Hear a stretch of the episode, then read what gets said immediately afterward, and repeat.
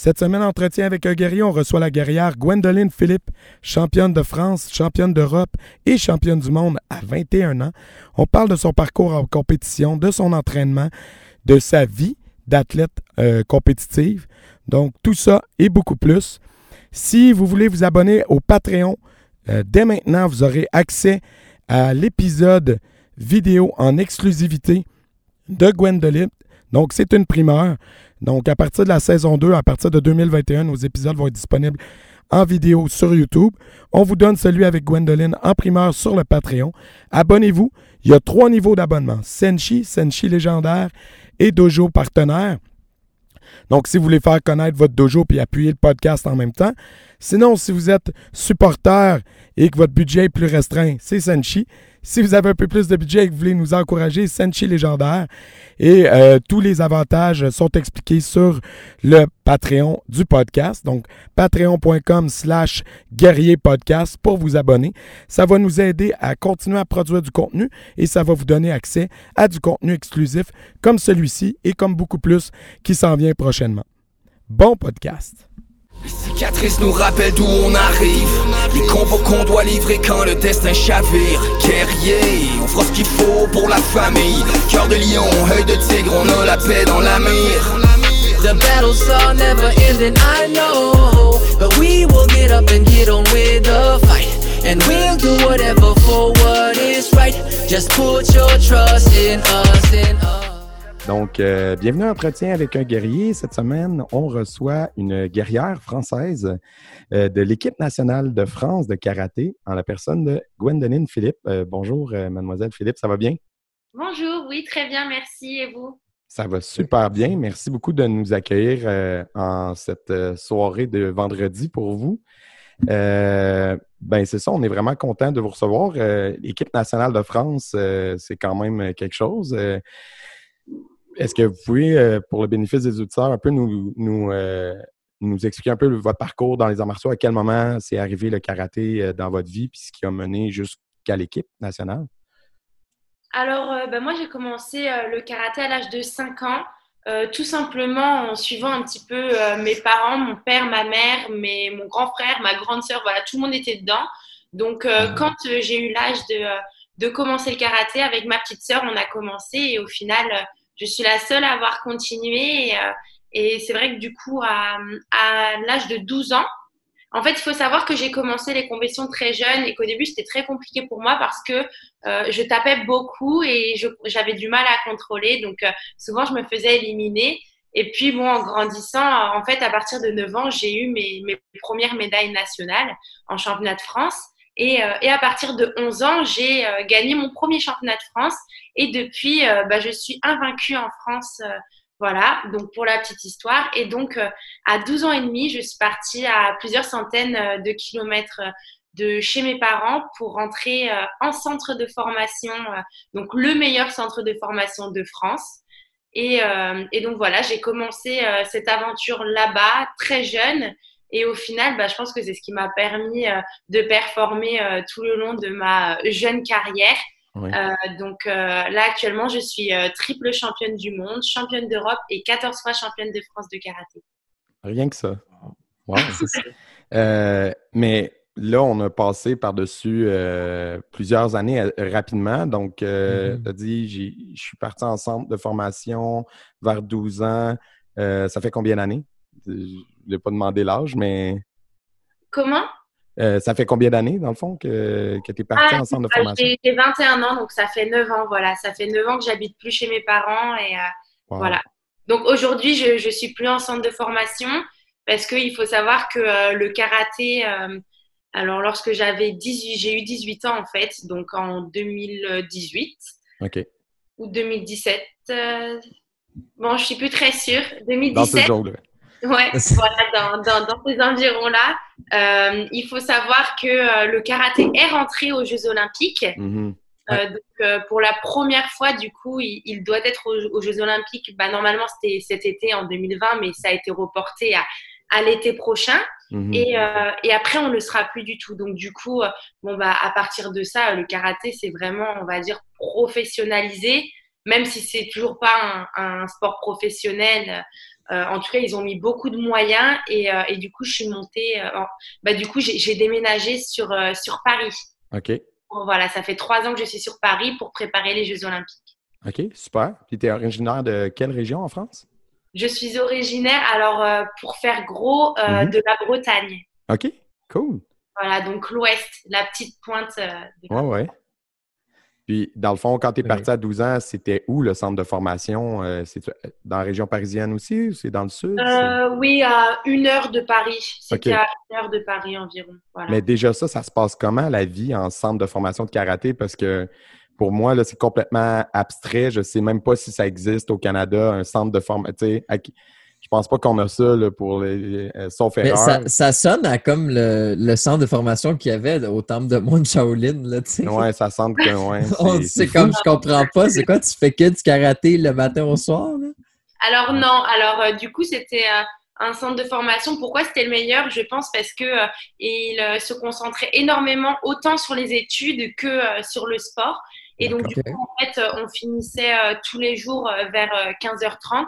Et puis, euh, parce que bon, il faut savoir qu'en France, les cours, euh, quand euh, on est, quand bah voilà, on a, on, est adolescent, se finissent vers 18 heures environ.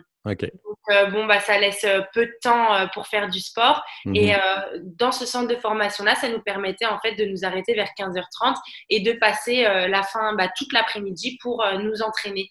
Voilà. du coup, euh, bon, en plus de ça, c'est vrai qu'on est dans un, environnement que de sportifs. Donc, euh, on dort dans un internat où il n'y a que des sportifs de haut niveau.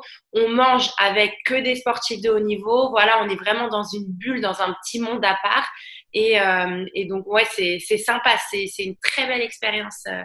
Donc, mm. si je résume, c'est comme un, programme sport-études, mais que celui-là offrait la possibilité de faire du karaté, dans le fond. Oui, c'est ça, c'est ça. Oui dit comme mm. ça. OK, je pensais que.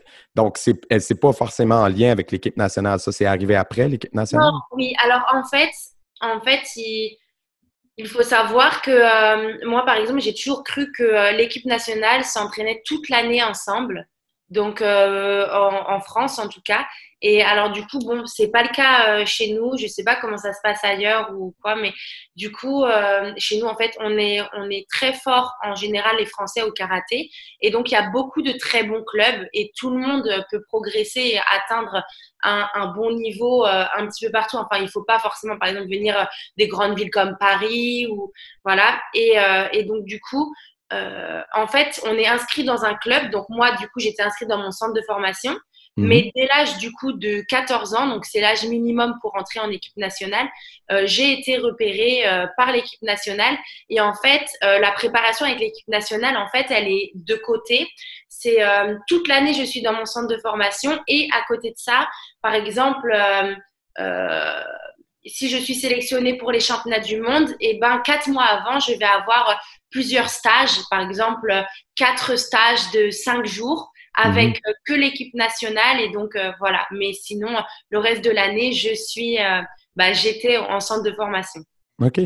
Ah, c'est pas mal exactement comme ça ici aussi. C'est sûr qu'il y a des, des, écoles qui sont plus associées à du BKF, mais quand même, tu, peux, tu peux faire, exemple comme nous, du karaté, faire, faire tes choses et de temps en temps, quand il y a des gros événements, aller t'entraîner avec eux directement. Mhm. Mais c'est pas pas tout le temps, tout le temps. Puis comment, comment ça s'est passé, cette période-là, de vivre l'adolescence, euh, grosso modo, l'adolescence loin de tes parents, puis en centre d'entraînement? Ça fait un peu comme au Québec, on avait un film quand j'étais jeune, ça s'appelait La Championne, c'était comme avec une gymnaste. Euh, puis c'était un peu cette histoire-là, là, elle s'en allait, ça se passait en Europe en plus. Puis elle s'en allait dans un centre de formation euh, pour l'équipe olympique, puis elle était comme dans une école, puis c'était super sévère. Fait que là, c'est l'image que j'ai dans ma tête. ça ressemble à quoi? bah, c'est exceptionnel. Je pense que quand on est jeune, en plus, euh, bon, bah, enfin, on se rend pas forcément compte de ce qu'on met de côté. Mhm. Euh, c'est plus en vieillissant. Alors bon, je suis pas très vieille, hein, 21 ans, mais c'est vrai que à partir de 18 ans, je me suis rendu compte de, de ce que je mettais plus de côté. Quand on est jeune, on est adolescent, on se rend pas forcément compte. Mhm. Alors, euh, on ne sort pas avec ses amis. Euh, quand il y a un anniversaire le week-end, ben nous, on n'est pas disponible parce qu'on part en compétition ou simplement parce qu'on a passé une semaine super fatigante et qu'on a juste envie c'est de rester tranquille. Euh, on ne, voilà, c'est c'est un petit peu ça. En fait, on vit, on mange, on, on dort karaté, en fait, voilà, mmh. et compétition et objectif. Et on est tous avec des grands objectifs. Et, et c'est rigolo parce qu'en en fait, on sait que tout le monde n'y arrivera pas. Mmh. Et, euh, et, du coup, ben, c'est euh, voilà, c'est pour ça que je disais, après, on ne se rend pas forcément compte de ce qu'on laisse euh, de côté. par exemple, moi, j'ai pas forcément, enfin, j'ai toujours été très proche de ma famille, mais je me suis toujours dit, bon, c'est un sacrifice qu'il faut que je fasse et c'est devenu davantage pesant d'être loin d'eux quand euh, j'ai commencé à grandir et que je me suis dit, ah, c'est du temps que je ne rattrape pas. Bon, après, c'est un choix forcément. Hein. Mhm. mais, je, ah. mais je pense qu'à long terme, c'est un choix vraiment payant parce que, tu sais, euh, moi aussi, je, vis, je fais comme toi, là, je fais du sport, que ça, que ça, que ça. Puis des fois, je me disais exactement. Aujourd'hui, je réalise, je suis un peu plus vieux, j'ai 24, 25.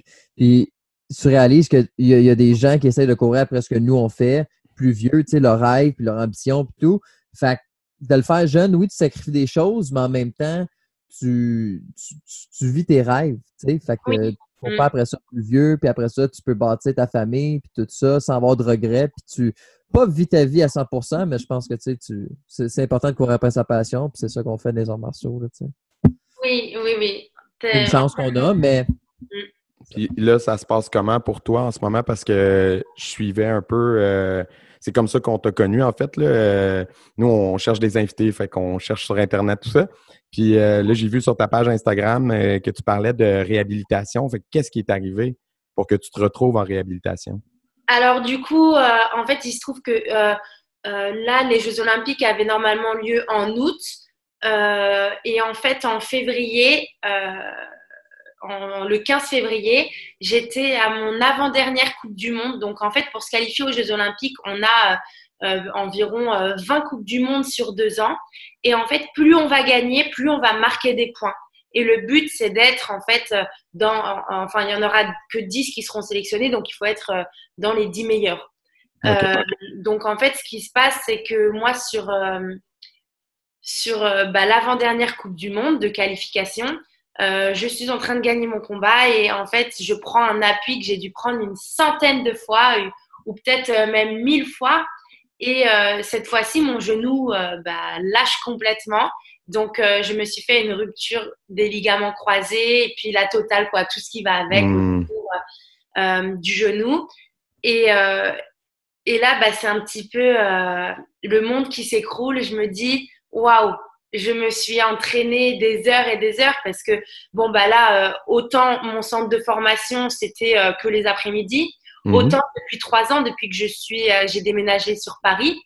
là, c'est des entraînements, c'est trois heures le matin, c'est deux heures l'après-midi, et au final, c'est tellement fatigant que entre les entraînements, tu ne fais que récupérer et puis essayer d'être au mieux pour l'entraînement suivant. Donc, tu je fais vraiment que ça. Voilà, c'est devenu mon métier. Et, euh, et là, de, de voir cette blessure et à quelques mois des, des Jeux Olympiques, je me suis dit, c'est pas possible. Hmm. Le monde me tombe sur la tête. Et donc, euh, les Jeux Olympiques ont été reportés d'un an.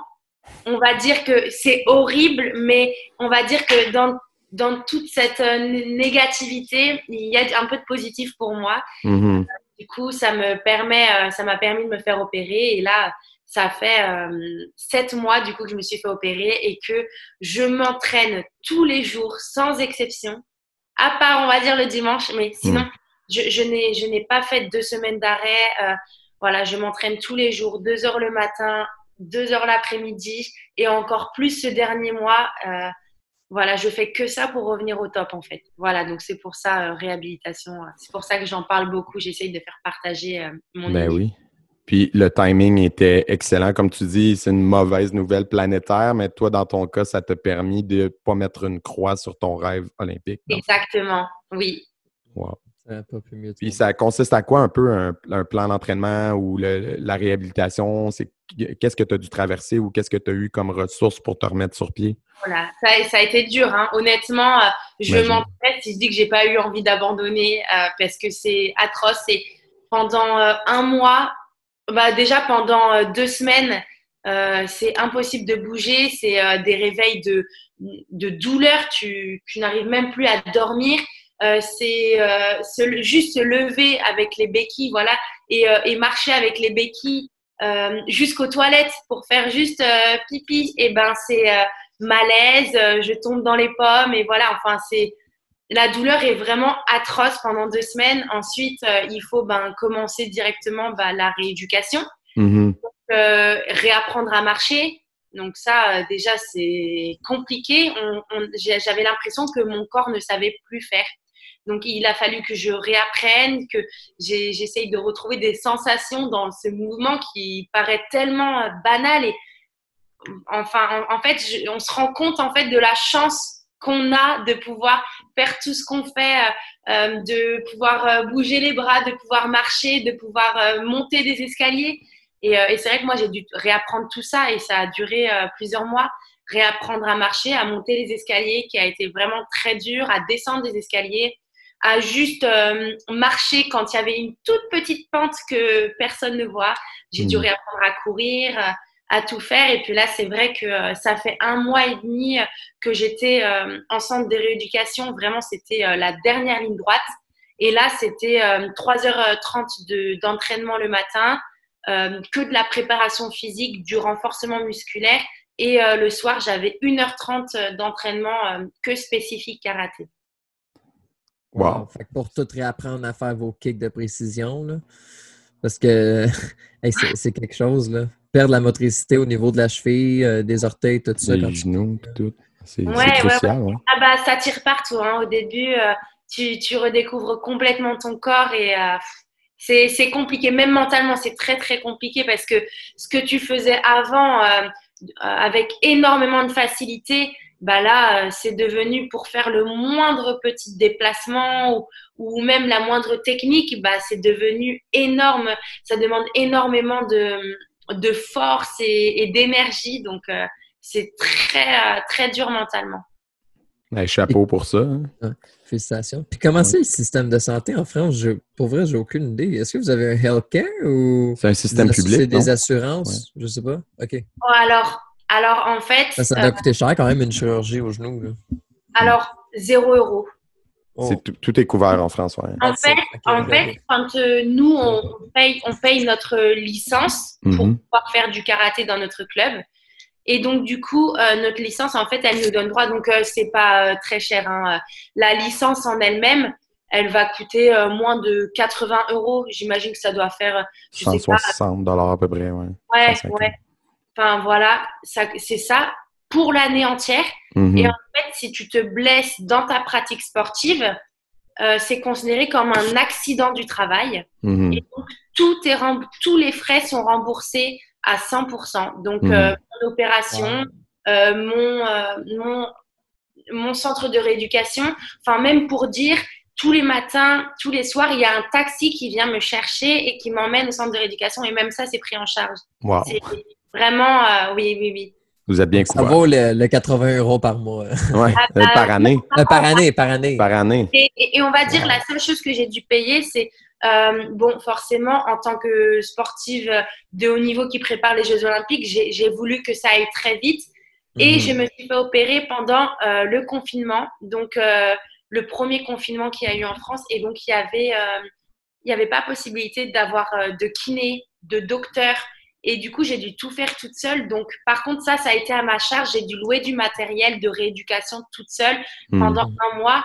Mais bon, j'étais pas non plus obligée de le faire. C'est parce que euh, moi-même, j'avais un objectif de performance au bout. Et hmm.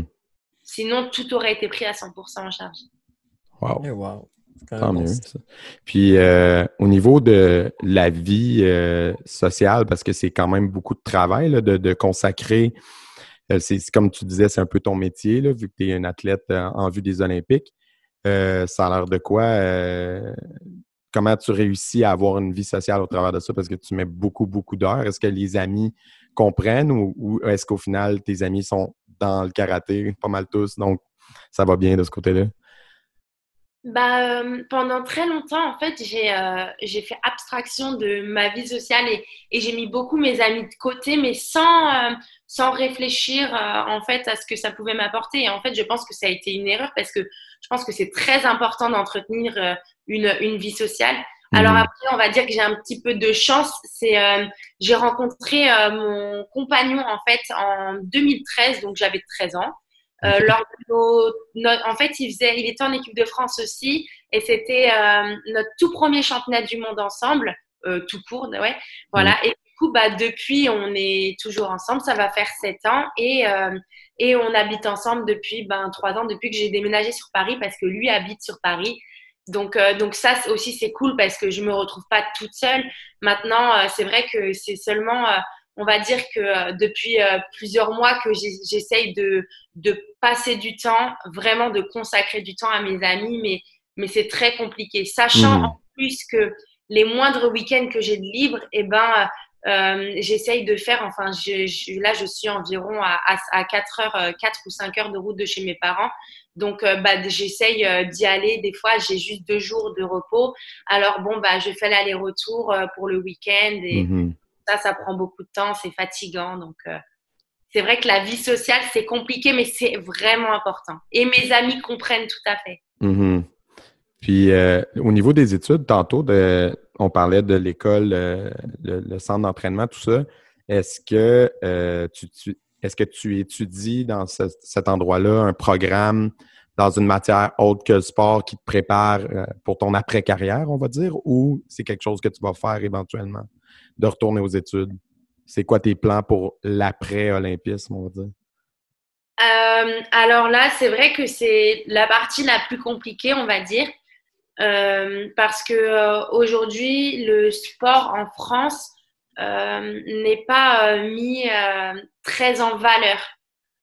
c'est, on va dire que pour les sportifs professionnels, donc pour ceux qui sont payés par leur club par-ci, par, enfin voilà, c'est, plutôt facile et eux sont très mis en lumière. Moi, je suis pas une athlète professionnelle, je suis une athlète de haut niveau simplement. Mmh. Parce que le karaté mmh. n'est pas professionnel, tout simplement. Et, et du coup, c'est, c'est compliqué. Euh, de faire les deux parce que euh, si euh, à la fin du mois on n'a pas gagné telle ou telle compétition, bah on gagne pas la prime, on gagne pas assez et, du coup ben c'est compliqué de de s'investir à par exemple à 50% seulement dans le sport pour pouvoir s'investir à 50% dans les études.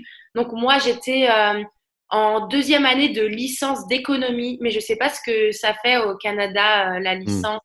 C'est euh, le bac plus deux années. OK. Donc, le bac, ça, c'est euh, après le lycée, non? C'est une maîtrise. C'est ça. C'est comme un. OK, nous, on a un cégep, un collège. ah, OK. Puis après, c'est l'université chez nous.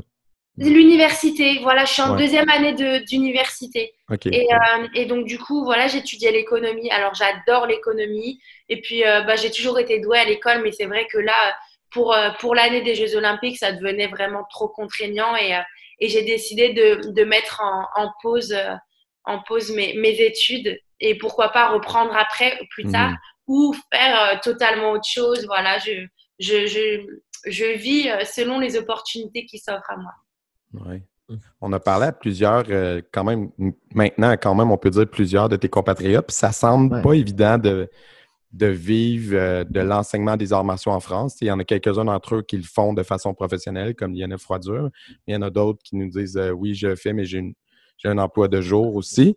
Est-ce que toi, j'imagine que tu dois être quand même connu dans le milieu des arts martiaux, veux, veux pas, championne de France, championne du monde, etc. Est-ce que l'idée d'ouvrir ta propre école après justement la carrière olympique, c'est quelque chose que tu avais en tête ou pas du tout? Non, non, euh, parce que euh, je, pense qu'il y a des. qu'il faut. Euh, enfin, que je ne suis pas la bonne personne parce que moi, en ayant vécu dans un centre de formation, j'ai vu que j'étais autour d'athlètes qui avaient envie de performer, envie d'être champion du monde, mais mhm. qui à côté ne se donnait pas forcément les moyens. Et, et moi, je sais qu'en tant qu'entraîneur, euh, je suis quelqu'un de très passionné et euh, de très motivé. Et quand je m'implique dans quelque chose, c'est vraiment à 100%. Mhm. Et je ne serais pas capable euh, de, même si je comprends que des personnes n'aient pas envie de s'investir à 100%, je ne serais pas capable de m'investir en fait pour ces, ces personnes-là. C'est voilà, c'est voilà, mhm. je ne fonctionne pas comme ça et du coup, serait trop compliqué. Mais hmm. ça, Ouais. C'est, quand t'es quelqu'un de compétitif, t'as de la misère à comprendre. Genre, moi aussi, j'avais de la misère, mais j'ai, moi, le monde qui veut juste faire du karaté traditionnel, c'est correct. La compétition, c'est correct, mais fais pas de la compétition à 50 mm-hmm. Oui. Moi, je pense que c'est ça. tu peux faire du karaté sans faire de compétition. Aucun problème avec ça. Mais fais pas la compétition à 30 Donne-toi. Je, peux comprendre, hein. Je peux comprendre qu'il y en a qui aiment, par exemple, se retrouver à l'entraînement avec leurs mhm, amis. Mhm, et, mhm. et, et, moi, par exemple, ma petite sœur a longtemps fait du karaté pour ça, pour euh, aller voir ses copines et tout. Mais moi, je ne serais pas capable d'entraîner quelqu'un qui vient pour ça. Même si je, je peux comprendre, je ne serais pas capable. Ouais, ouais. Moi, c'est des gens ou sinon qui font comme Ah, ben, je veux être le meilleur. OK. As-tu pratiqué depuis la semaine dernière? Ah, non. OK, dis-moi pas que tu vas être le meilleur, par exemple. C'est comme agis, là, tu sais. Ouais. Euh, moi, je me demandais, toi, tu es dans le WKF, tu fais, comme tu disais tantôt, un, système un peu de pointage, vous devez faire plusieurs compétitions. Je me demandais, est-ce qu'il y a, tu dois faire des compétitions plus euh, compé gang, des régionales, des choses comme ça, mais est-ce qu'il y a d'autres sortes d'associations euh, plus en, en, genre de provinciaux, nationaux, nationaux mondiaux? Que tu fais aussi ou c'est vraiment juste du WKF que vous participez? Comment ça euh, fonctionne en France? Parce qu'ici, il y a plusieurs associations, là, il n'y a pas juste du WKF. Nous, même quand ça a été aux Olympiques, on était comme Ah, c'est le fun, mais c'est pas nous. comme ah, si on veut faire, il faut un peu il faut un peu apprendre. C'est un peu différent, mais on peut quand même adapter. Mais c'est ça. Vous, est-ce que vous avez plusieurs ou c'est vraiment dominant? Non, non, nous, c'est euh, nous c'est WKF.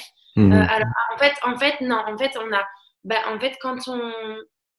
Moi, là, actuellement, je ne le fais plus parce que je suis euh, euh, internationale. Mais euh, sinon, il y a tout un cheminement. En fait, on a les départementaux, donc qui sont accessibles à tout le monde, les championnats départementaux qui sont accessibles à tout le monde. Voilà, c'est même pas qualificatif en fait, c'est vraiment juste pour faire une compétition mhm. et bah, par département. Mais il faut savoir que nous, nos départements sont assez petits. Enfin, ça n'a rien à le Canada qui est immense. Nos départements sont assez petits. Chez nous, on appelle ça une région. D'accord. Une région d'une province. Ouais, ben voilà. Et, au final, ben, on peut se retrouver, enfin, euh, un championnat départemental, ça peut être euh, parfois euh, quatre dans une catégorie seulement. Voilà, il n'y a pas beaucoup de monde. Du coup, c'est ouvert à tout le monde. Et ensuite, après, on a les championnats régionaux. Donc là, la région, il y a un petit peu plus de monde, mais ça reste quand même, euh, enfin, pas comme le Canada. Donc euh, voilà. Mais par contre, c'est vrai que euh, là, les, les régionaux, c'est plutôt intéressant parce que en fait, on a beaucoup de très bons compétiteurs en France. Donc là, le niveau, tout de suite, on retrouve. Mmh. Enfin, moi, par exemple, dans mon département, dans, mon, dans ma région, j'avais plusieurs athlètes internationaux mmh. dans ma catégorie. Donc au final, enfin ça donnait un très bon euh, championnat régional. Et en fait, ce championnat régional, il est qualificatif pour les championnats de France. Donc, euh, je n'ai pas envie de dire de bêtises, mais je crois que c'est les deux premiers de chaque région qui sont qualifiés en fait pour les championnats de France. Et, euh, et, donc après, ben voilà, après il y a les championnats de France et puis qui sont du coup, ben, il faut avoir performé en, en régional pour aller au championnat de France. Euh, championnat de France, on est euh, au moins une, une, bonne soixantaine. Du coup, donc euh, c'est bien, il y a du niveau. Et aussi, on a des coupes de France en fait. Donc des coupes de France, donc tout ce qui est coupe en fait, c'est vraiment ouvert à tout le monde. Donc ça permet même aux étrangers de venir, même s'il n'y en a pas forcément beaucoup. C'est quand même intéressant. voilà, il y en a de plus en plus et, et c'est cool. Et, et, voilà, donc ça c'est vraiment, on va dire, le, le national. Ensuite, après, euh, mais, mais, ça reste WKF. Enfin, mhm. ça, voilà, c'est. C'est ça, parce qu'en fait, après les championnats de France, si on performe au championnat de France, euh, on va dire qu'on va être repéré par l'équipe nationale, et, euh, mais, mais on n'a pas besoin d'être repéré par l'équipe nationale pour partir en, championnat du, en, en, Coupe du Monde. Hmm. Voilà, les, ça, en fait, les championnats de France vont seulement nous servir à nous sélectionner euh, pour, euh, pour les championnats du monde et les championnats d'Europe. Tout ce qui est championnat, en fait, ça fonctionne ensemble. Et après, ben, on a euh, les Coupes du Monde, les Coupes de France, etc. Et ben, ça, c'est vraiment très libre et tout le monde, tout le monde paye partie. Puis, tu as Mhm. fait beaucoup de compétitions à l'international. Euh, combien de pays tu as fait euh, dans ta carrière? Oh là, et bah, franchement, c'est une chance déjà d'avoir voyagé parce que de, base, avec ma famille, on a, j'ai juste connu un seul pays, c'est l'Espagne. On partait en Espagne ensemble et, euh, et j'avais jamais pris l'avion. C'est grâce au karaté que j'ai pris l'avion, que j'ai voyagé vraiment partout dans le monde. J'ai fait euh, Shanghai, Tokyo, euh, l'Indonésie, le Chili. Euh, j'ai fait, euh, donc ça c'est pour les pays euh, qui sont loin de la France vraiment, mais bon sinon j'ai fait Dubaï, Luc- la Croatie, l'Espagne, le Portugal, enfin je crois que j'ai fait pratiquement tout, tous les pays d'Europe. Mhm. C'est, j'ai ouais, voyagé vraiment partout. T'as une destination coup de cœur, peut-être? Laquelle tu as préférée?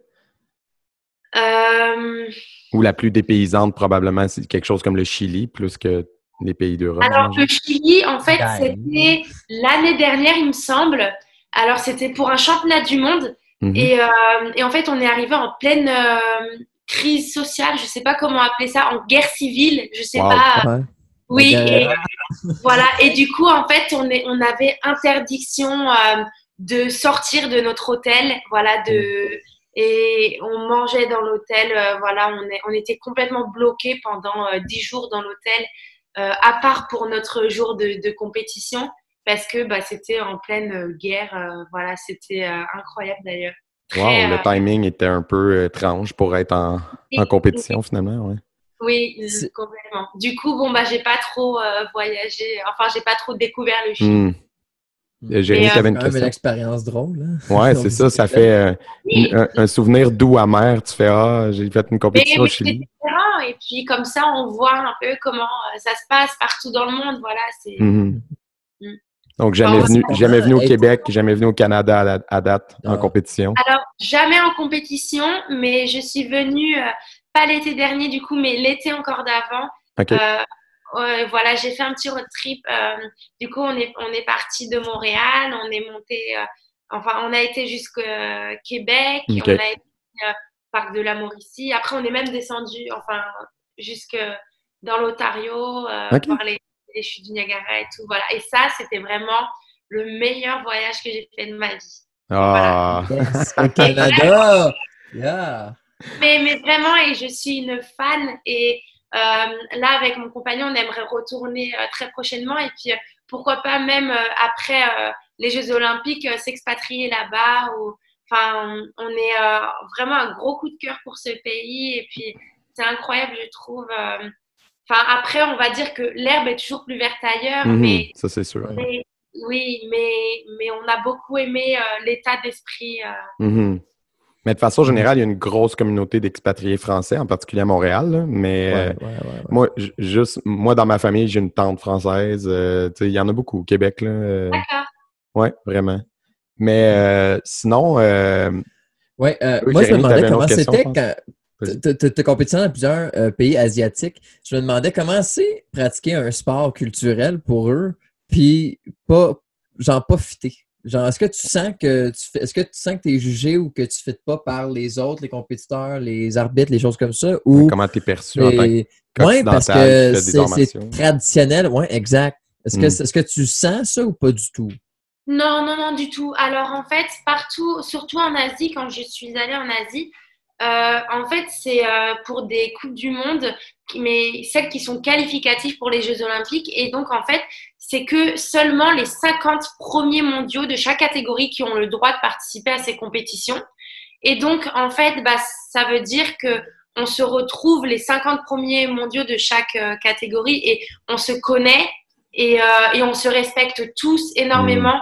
Et en fait, euh, bah, on va dire que le seul problème, c'est qu'il y a un énorme décalage horaire et beaucoup d'avions, mais, mais sinon, bah, c'est génial. Même, enfin, on sent, euh, non, il y a beaucoup de respect entre nous et, et euh, non, enfin, je sens pas la différence euh, de, au niveau des regards, Mhm. etc. C'est, euh, ouais. Même, et d'ailleurs, les Français dans le karaté, euh, je, je pense qu'on est, enfin, on, on a, on a longtemps été une des premières nations mondiales au niveau de la WKF. Et, euh, et on a toujours été là. Actuellement, on n'est plus les premiers, mais on est dans les premiers. Donc, donc Hmm. voilà. Donc, clairement, il y a un, il y, a, il y a un gros bassin de, de karatéka de haut niveau. Là. On, s'en- on s'en rend compte en faisant le, pod- le podcast. C'est clair. On n'a pas, de- on n'a pas de difficulté à trouver des karatékas qui ont un gros bagage en France. Puis au Oui. Québec, il y, en, il y en a beaucoup, mais c'est sûr qu'au Québec, on est juste 8 millions. Donc, Oui. euh, déjà, le bassin est plus petit. là. Mais euh, sinon, euh, avais-tu, euh, quand tu es arrivé dans le karaté, dans les arts martiaux, avais-tu des, des, modèles, des inspirations féminines? J'imagine que c'était difficile parce qu'il n'y en a pas des tonnes, mais est-ce que tu avais des gens, soit dans le cinéma, soit dans les arts martiaux carrément, qui t'ont inspiré dans, dans ta pratique? Ben, en fait, on me pose souvent cette question et je suis à chaque fois déçue de dire non. Euh, je ne sais pas pourquoi, j'ai jamais. euh, en fait, je trouve toujours, euh, je trouve toujours le, le bon chez les gens, Mhm. chez, chez les sportifs, chez les personnes, mais je vois aussi toujours le mauvais. Et du coup, enfin, personne n'est parfait et moi, Mhm. je le vois vraiment ça. Et, euh, et donc, j'arrive pas à idéaliser quelqu'un et, euh, et encore plus en grandissant. Voilà. Mohamed Ali, Nelson Mandela. Ah, mais lui, il- Michael il Jordan. des défauts, Ali. Ouais, non, c'est ça. Mais, euh, Bruce Lee. Non, pour- mais- excuse-moi. Non, mais c'est vrai que des fois, c'est difficile. Moi aussi, je trouve ça. Mais euh, justement, tu regardes des gens comme Michael Jordan, tu es comme, wow, moi, je pourrais jamais faire ce qu'il a fait, mais si je peux essayer de faire 1%, c'est. Hmm. Mais ouais, Oui, non, non, je comprends ce que tu veux dire. Ouais.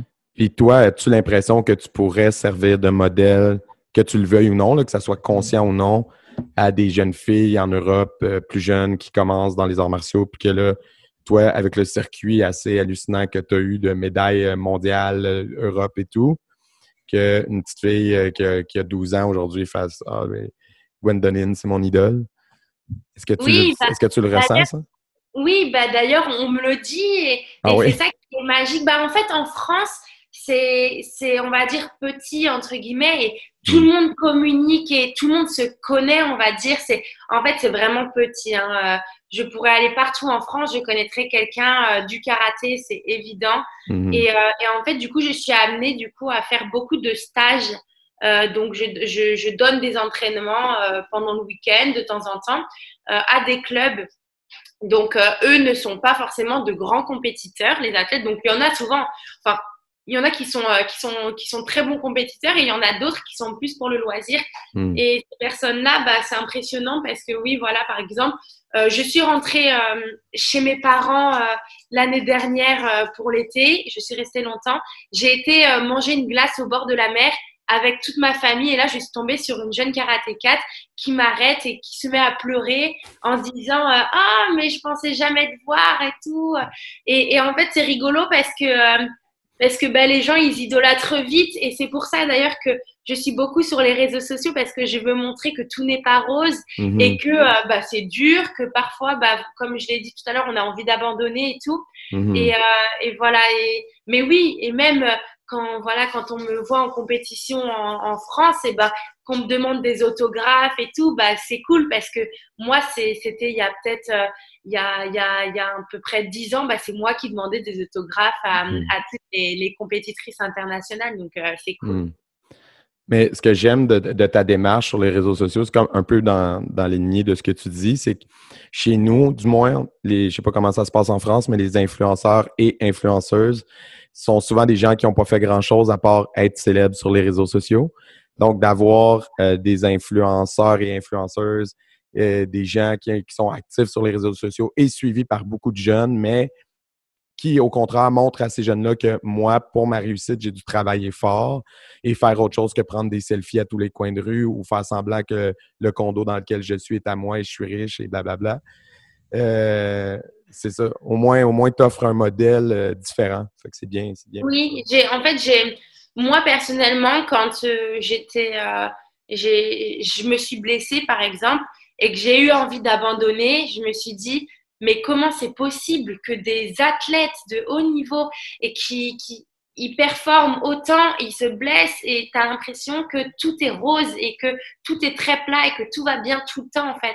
Et je me dis Mhm. comment c'est possible? Et en fait non, c'est c'est pas possible. C'est juste que Mm. ces personnes-là ne le montrent pas. Et c'est pour ça que mes réseaux sociaux, euh, au-delà de, de, du nombre de, de followers et tout, eh ben, c'est juste, je voudrais partager et montrer à tout le monde que bah, c'est normal. Bah, des fois, par exemple, je, j'invente, mais de, de craquer, de manger euh, six crêpes au Nutella. Enfin, des choses très bêtes, mais en fait, au final, voilà, c'est, normal des fois de plus avoir envie, euh, Mhm. d'avoir envie de tout lâcher. Et puis au final, bon, bah, euh, deux heures après, tu te dis, bon, peut-être pas en fait. Mhm. Mais, et puis, voilà, que, bah, que tout n'est pas rose et que des fois, c'est très difficile, que ben, euh, des fois, on pleure et que on réussit pas toujours, voilà, pour, euh, pour gagner, des fois, ben, il faut des échecs, des échecs. Des fois, on n'a pas envie d'aller s'entraîner, on y va quand même. Et, et en fait, c'est un peu l'envers du décor. Les gens veulent être comme nous, mais ils se rendent pas compte que c'est très, très dur et que, euh, bah, il faut le pouvoir et il faut vraiment le vouloir. Et les gens, je pense, quand ils veulent être comme nous et avoir tout ce que nous, on a en termes de médailles et tout, ils se, je sais pas s'ils auraient envie d'avoir notre vie sans voir les copains, les copines et, Mhm. et sans ci et sans ça et en faisant tout le temps attention à ce qu'on mange et ci et ça et Mhm. voilà. Puis, il y a une question qu'on n'a pas posée, Non. Jay, depuis La le début, mais c'était comme sous-entendu. mais C'était comme sous-entendu, là. euh, mais juste pour que ce soit clair, euh, tu te spécialises surtout en, en comité, tu fais combat. que du combat, ouais. Oui, je fais que du combat. Alors, quand j'étais plus jeune, j'ai fait un petit peu de kata et euh, ben, j'ai fait les, les championnats nationaux. J'ai fait cinquième à un championnat de France. Donc, j'étais super contente parce que bon, euh, je suis pas euh, trop C'est pas kata ta dans ma spécialité, ouais. Voilà, c'est pas ma spécialité, donc pour moi c'était très bien. Mais ça s'est très vite arrêté parce que quand je suis rentrée en centre de formation, en fait, à, à, à un peu plus de 12 ans, ben voilà, j'ai arrêté, euh, j'ai arrêté les katas et je faisais que du combat. OK, cool. Jérémy, t'avais... Euh, Non, non, là, je, je, je- non, non, ça c'était correct si on va laisser là. Mais ça, je trouve ça spécial, juste faire du combat ou juste faire des katas. Genre, euh, tu sais, parce que moi, en tant que professeur, aujourd'hui, j'enseigne les deux, puis je trouve que c'est Mhm. complémentaire. Tu sais, faire des katas, si tu enroules 3 à 5 euh, vrai, tu travailles ton cardio puis tes stands, puis même en bas âge, je dirais que c'est la seule manière de développer un enfant. Tu sais, en bas de 10 ans, là, quand tu peux pas faire avec des poutres, tout ça, là, faire des vrais katas, là, des horse stands, des stands, des twist stands, c'est la seule manière de développer un enfant pour de vrai. Là. Mhm. Fait Toi, que, dans ton euh, entraînement, est-ce que le kata faisait partie de l'entraînement, même si tu te spécialisais en comité pour les compétitions? Ouais. Euh, moi, je pense, comme, euh, comme tu l'as dit, euh, Jérémy, le, en fait, le kata, c'est hyper important pour, euh, sur, bah, surtout, euh, oui et non, mais euh, c'est énormément important pour l'enfant, pour qu'il apprenne à se développer. Et puis, Mhm. Et puis même, en fait, pour moi, le karaté, en tout cas, ma forme est très technique et je sais que je serais pas, je, com je combattrais pas pareil si je n'avais pas fait de kata avant. Mhm. Et je trouve que quand on voit des, des athlètes, des, des, euh, des, bah, des gens qui font que du kumité et qui n'ont jamais fait de kata de leur vie, bah, ça se voit tout de suite parce que Mhm. Exact, ils n'ont oui. pas, les, ils ont pas les bases techniques euh, qu'on enseigne euh, voilà, en kata. Mm. Mhm. OK. Ah, ben, c'est c'est bon. quoi ton, euh, ton style ou ton école? On n'a même pas parlé de ça. C'est ton professeur. euh, ou- dans quelle branche tu as évolué en karaté? C'est-à-dire, Euh, je sais pas, Shotokan, Shitoryu. sh- Oui. Shotokan, oui, OK. OK, cool. oui. Ça a l'air très, très gros en France, non, le Shotokan? C'est Oui, un des, plus gros courants. ouais. énormément. C'est très, très développé. Euh, Après, on va dire que euh, il y a quelques clubs dans le, surtout dans le, peut-être le sud, qui sont euh, un petit peu euh, Shitoryu, mais euh, Mhm. beaucoup, beaucoup, beaucoup. Enfin, peut-être que je mens quand je dis ça. Hein, je sais pas du Non, tout. non, non, mais c'est ta perspective, c'est correct. Je pense qu'il y a euh, au moins euh, trois quarts des personnes qui sont au Shotokan, et au moins, je pense. OK, cool. Oh. Bon, ben écoute, moi, euh, j'ai fait le tour de mes questions, Jérémy, sinon ça va. Ben, merci beaucoup, euh, sérieusement, d'avoir pris euh, cette heure-là avec nous, puis de- d'être notre pilote pour euh, le premier essai en vidéo. Donc, Ouais. euh, on va te souhaiter bonne chance dans- pour la suite de ta réhabilitation, puis quand les compétitions vont reprendre. Mhm. Puis euh, voilà. Bah, merci beaucoup. J'espère que j'ai pas trop parlé parce que je parle beaucoup. Alors, euh, Eh non, non, on aurait pu euh, prendre quatre heures euh, non- sans problème de conversation. On est là pour ça. Ben, merci beaucoup. ça. Bonne soirée.